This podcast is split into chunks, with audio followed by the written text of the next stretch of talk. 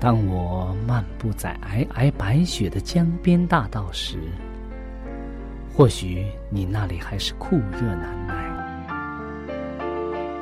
也许当我望着海边火红的日出轻声咏唱时，你那里还是繁星满天。我们远隔万水千山，身处不同的环境，是上帝的爱。将我们凝聚在一起，我们用心来交流，用声音来沟通，用人生来实践上帝的爱。上帝是我的依靠，在我最无助的时候，他给了我生活的希望和勇气。主耶稣用生命的光照了我的人生。伊是我的爸，也是我的朋友。人非有信，就不能得上帝的喜悦。上帝好似我爹哋咁样，好关心我，好爱我。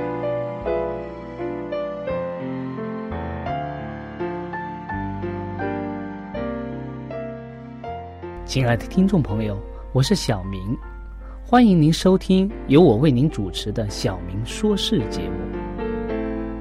在这里呢，我们将以轻松愉快的互动方式，来与您分享一些有趣的哲理故事、人物故事，或发生在你我身边的故事。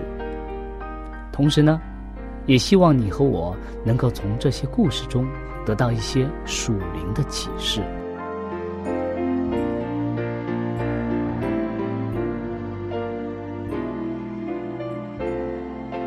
欢迎您收听《小明说事》。亲爱的听众朋友，大家好，欢迎您来到《小明说事》。今天啊，我们要和大家分享一则小小的故事。在故事之后呢，我们大家一起来探讨一下这则故事在我们的人生中有什么样的意义。今天我们跟大家分享的故事是什么？题目是“做一位精兵”。我们有一首赞美诗，是我们是耶稣的什么精兵，是吗？那么今天这则故事和这个有关了。我们说上帝是爱我们的，他要我们每个人都快乐。然而啊，在这个充满罪恶的世界上啊。有的时候我们必须要受苦，而且有的时候我们有麻烦，乃是这个事情啊，乃是一个不争的事实。上帝要我们勇敢的担负起这些重担来，而不是啊要我们悲伤啊抱怨啊。毕竟这个世界啊，并非是一个乐园。这个世界是什么？我们经常说，这个世界是一个战场，善恶之争的战场。我们蒙召啊，就是要如精兵一样，忍受苦难，为耶稣、为上帝的真道而作战。今天的主人公啊，是叫罗伯特·史考特，他是一个队长。什么队长呢？他是一个。探险队，一个旅游队的队长，他最能够了解忍受苦难的意义是什么了。他和他的四个同伴啊，带着几匹西伯利亚的小马，还有一些小狗啊，一些狗啊，雪雪橇犬啊，他们做什么呢？他们前往南极去旅行。那是在。一九一二年的时候，很早以前。那么他们要去做什么呢？去南极干什么呢？他们是为要证明他们能够到达南极，而且能够在南极立足。当他们在通往南极的路上的时候啊，他们的小马在雪地里冻得都走不动了，太冷了，所以他们。不得已呀，必须要忍心啊将这些小马射杀了。而且过了一段时间啊，他们的狗啊带的这些狗啊，一个一个冻得像发疯了一样，所以他们也不得不抛弃这些狗。怎么办呢？他们只好啊自己拖着雪车、雪橇，挣扎着在这个暴雪中啊，在这个非常寒冷的地方啊。一天一天的，一步一步的往前走着。他们在这个寒冷当中啊，走了多长时间啊？他们走了十四天的路程。在一九一二年一月十八号啊，他们到达了目的地。他们到达以后发现呀，原来啊，挪威的罗纳阿蒙森队长啊。是第一位到过南极的人。史考特啊，他在自己的日记上写道：“说这里寒冷，非常的寒冷，冷的可怕，使你所做的任何事情啊，都会感到徒劳无益的。我们能到这里呀，总算是有一点点意义了。现在我们要在。”非常痛苦的挣扎之下呀，要往回走了。他们达到了目的，他们到了南极，所以现在啊，他们决定往回走了。当时的温度是多少度？你知道吗？当时的温度啊是摄氏零下四十度，而且啊，这个风啊以每小时三十五英里的速度在刮着。在回家的这个路途当中啊。他们，我们刚刚讲了，是一共是五位，是吗？他们中间的两位啊，走走着走着啊，他体力不支啊，先后倒地而冻死了。史考特还有和他的另外两个同伴啊，勉强的坚持往前走着。刺骨的冰雪啊，吹打在他们的脸上，他们的手和脚都冻麻了。最后啊，他们到了距离港口十一英里的一个地方，在那里呀埋藏着补给品，所以他们到了那个地方以后啊，非常的高兴，说：“哎呀，我们终于到达这里，而且有了补给品。”但是呢，这些补给品啊，只能够维持三天的时间。然而在那天晚上啊，他们扎营的地方啊。暴风雪来了，暴风雪在冰原上不停的吹着，暴风雪持续了多长时间呢？持续了十二天的时间。他们在暴风雪中啊，狼狈的躲在一起，非常的寒冷。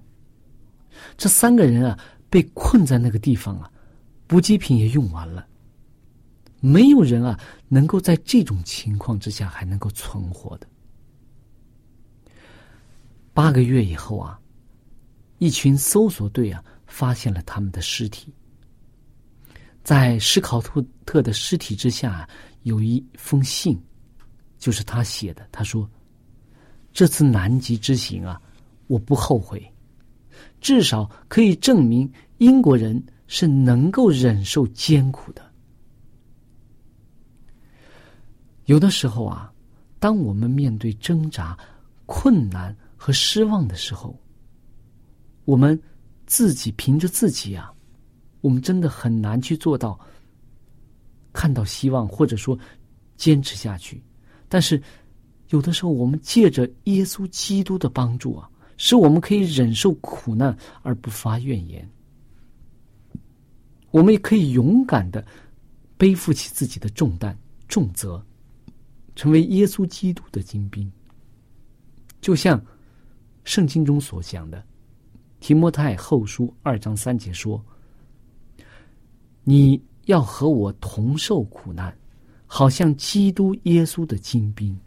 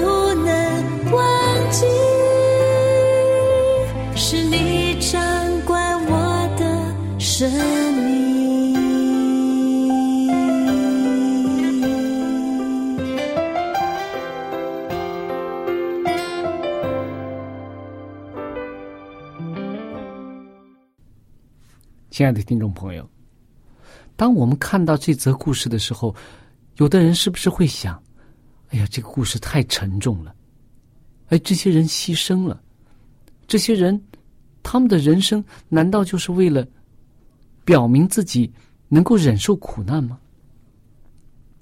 但是从另外一个角度来讲我们刚刚在故事当中也讲到有一句话我觉得非常使我受鼓舞使我对自己的人生有了一个新的认识。他说：“毕竟这个世界并非一个乐园，而是一个战场。我们很多时候啊，把自己的人生啊，把自己所在的这个世界描绘成一个乐园。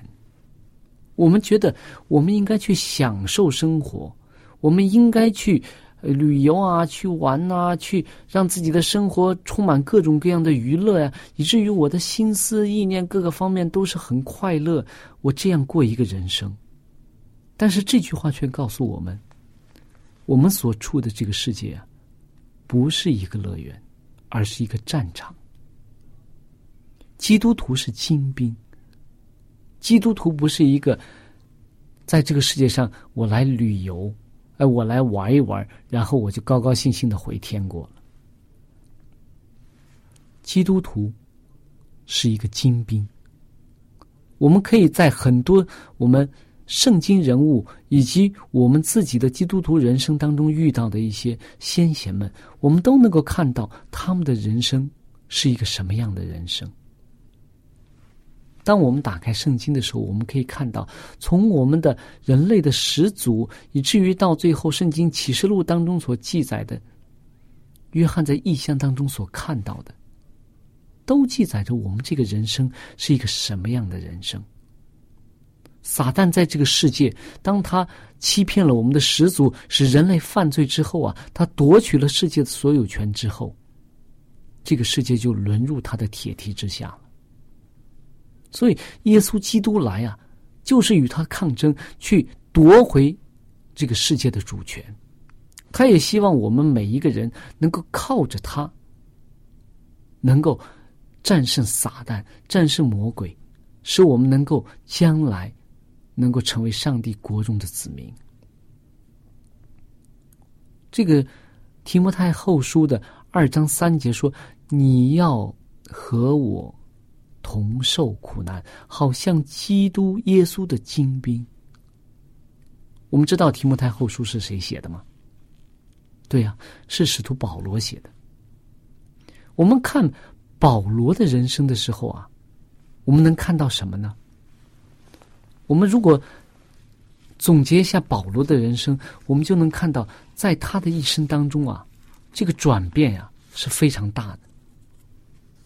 在他前期的生活呀，我们可以可以看到保罗是一个什么样的人啊，在社会上也是非常有地位，是吧？而且呢，他在当时的教会当中也是非常有权柄的。他怎么样？他去迫害那些基督徒，他认为他们是异端。然而，当我们真正的看到。保罗认识耶稣以后啊，当耶稣向他显现说：“保罗，保罗，为什么逼迫我？为什么迫害我的时候？”保罗的人生啊，就发生了翻天覆地的变化。保罗一生啊，从那时候转变之后啊，一生为主传道，最后为主殉道。我们可以看到，在他的生命当中。他就是见证了他自己所说的话：“你和我同受苦难，好像耶稣基督的精兵。”那么，在我们可以看到，在保罗的一生当中啊，他历经苦难忧患，至死忠心。在二十三节，他这样讲到：“他们是基督的仆人吗？我更是，我比他们。”多受苦劳，多下监牢，受鞭打是过重的，冒死是屡次有的。被犹太人鞭打五次，每次四十，减去一下。被棍打了三次，被石头打了一次，遇着船坏三次，一昼一夜在深海里，又屡次行远路。遭江河的危险、盗贼的危险、同族的危险、外邦人的危险、城里的危险、旷野的危险、海中的危险、假弟兄的危险，受劳碌、受困苦，多次不得睡，又饥又渴，多次不得食，受寒冷，赤身露体。除了这外面的事，还有为众教会挂心的事，天天压在我身上。当我们抛开保罗，如果说我们想一个人的人生是这样的一个经历的时候，我们一定想象这个人生，这个人的人生真苦啊，是吗？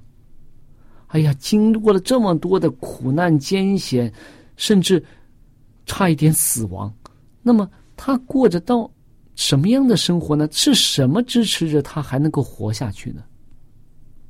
对了，这里说的耶稣基督，他保罗的人生，他的价值，他的方向非常清楚。他知道他做这一切是为了什么？他为了什么？他说：“我是为了将来的赏赐，我是为了见证耶稣基督与我们同在。”所以在保罗的人生当中啊。他知道，他要为耶稣做精兵，必须要经历这些事情，必须要经历很多艰难困苦和磨练，才能够为耶稣基督做那美好的见证。很多时候，当我们看看我们人类的这个发展的时候，当我们看到古人先贤们的一些言论的时候，我们都能够惊诧于：哇，我们很多的先贤，他对人生的哲理。都总结的非常的透彻，他对人生都看得非常清楚。我们说中国的文化当中，儒家文化对我们对我们中国的历史的影响是非常的重要，对我们中国人道德意识、道德范畴的影响也是非常重要。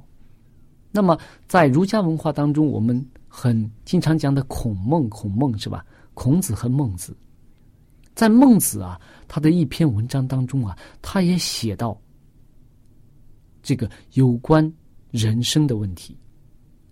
在有一篇文章叫《孟子告子夏》，大家可能在中学啊，或者说在大学里边都学过这一篇古文。它中间有一段是我们非常熟悉的。刚开始他讲孟子曰：“舜发于泉母之中。”这些我们都可能不是很熟悉，但是他。中间讲到，他说：“故天将降大任于斯人也，必先苦其心志，劳其筋骨，饿其体肤，困乏其身，行拂乱其所为，所以动心忍性，增益其所不能。”在这一段当中啊，我们的我们经常讲孟子，他是一个贤能之人，他对自己人生的理解对。整个人生的规划都是有一个非常清楚的方向。他说：“如果上天要拣选我们做一些重要的事情的时候啊，就会上我让我们吃很多苦，对吧？”他讲到心里头要非常受苦，哎呀，非常痛苦啊，经常这样的，而且呢，身体呢也会受苦，而且呢，肚子甚至都要饿肚子。然后呢，经常也感觉到很劳累啊，很疲乏呀。然后我们做的事情啊，总是不顺利。哎呀，这个一会儿这个错了，一会儿那个错了，而且呢，让我们怎么样啊？要学会忍耐。这些都是为什么呢？就是要增加我们所不能的东西，增加我们的能力。我们的先贤们，古人都能够从这里理解到。我们人生的意义。那么，我们现在的人，我们作为一个基督徒，我们作为一个人生方向很明确、人生目的很清楚的一个基督徒，我们也知道我们是基督的精兵。难道我们还在一些苦难当中去埋怨、去埋怨上帝、去埋怨自己的人生苦短吗？我们应该像我们的先贤们一样，能够。在自己的人生当中，先定位好自己的人生的方向，然后了解我们人生的价值，看清我们将来所要得的赏赐。这样，我们在遭遇一些困苦、忧伤的时候啊，我们就不至于丧了自己的这种希望，或者是丧了自己的心智。我们会知道，上帝会使万事都互相效力，为的是要爱叫爱上帝的人得益处。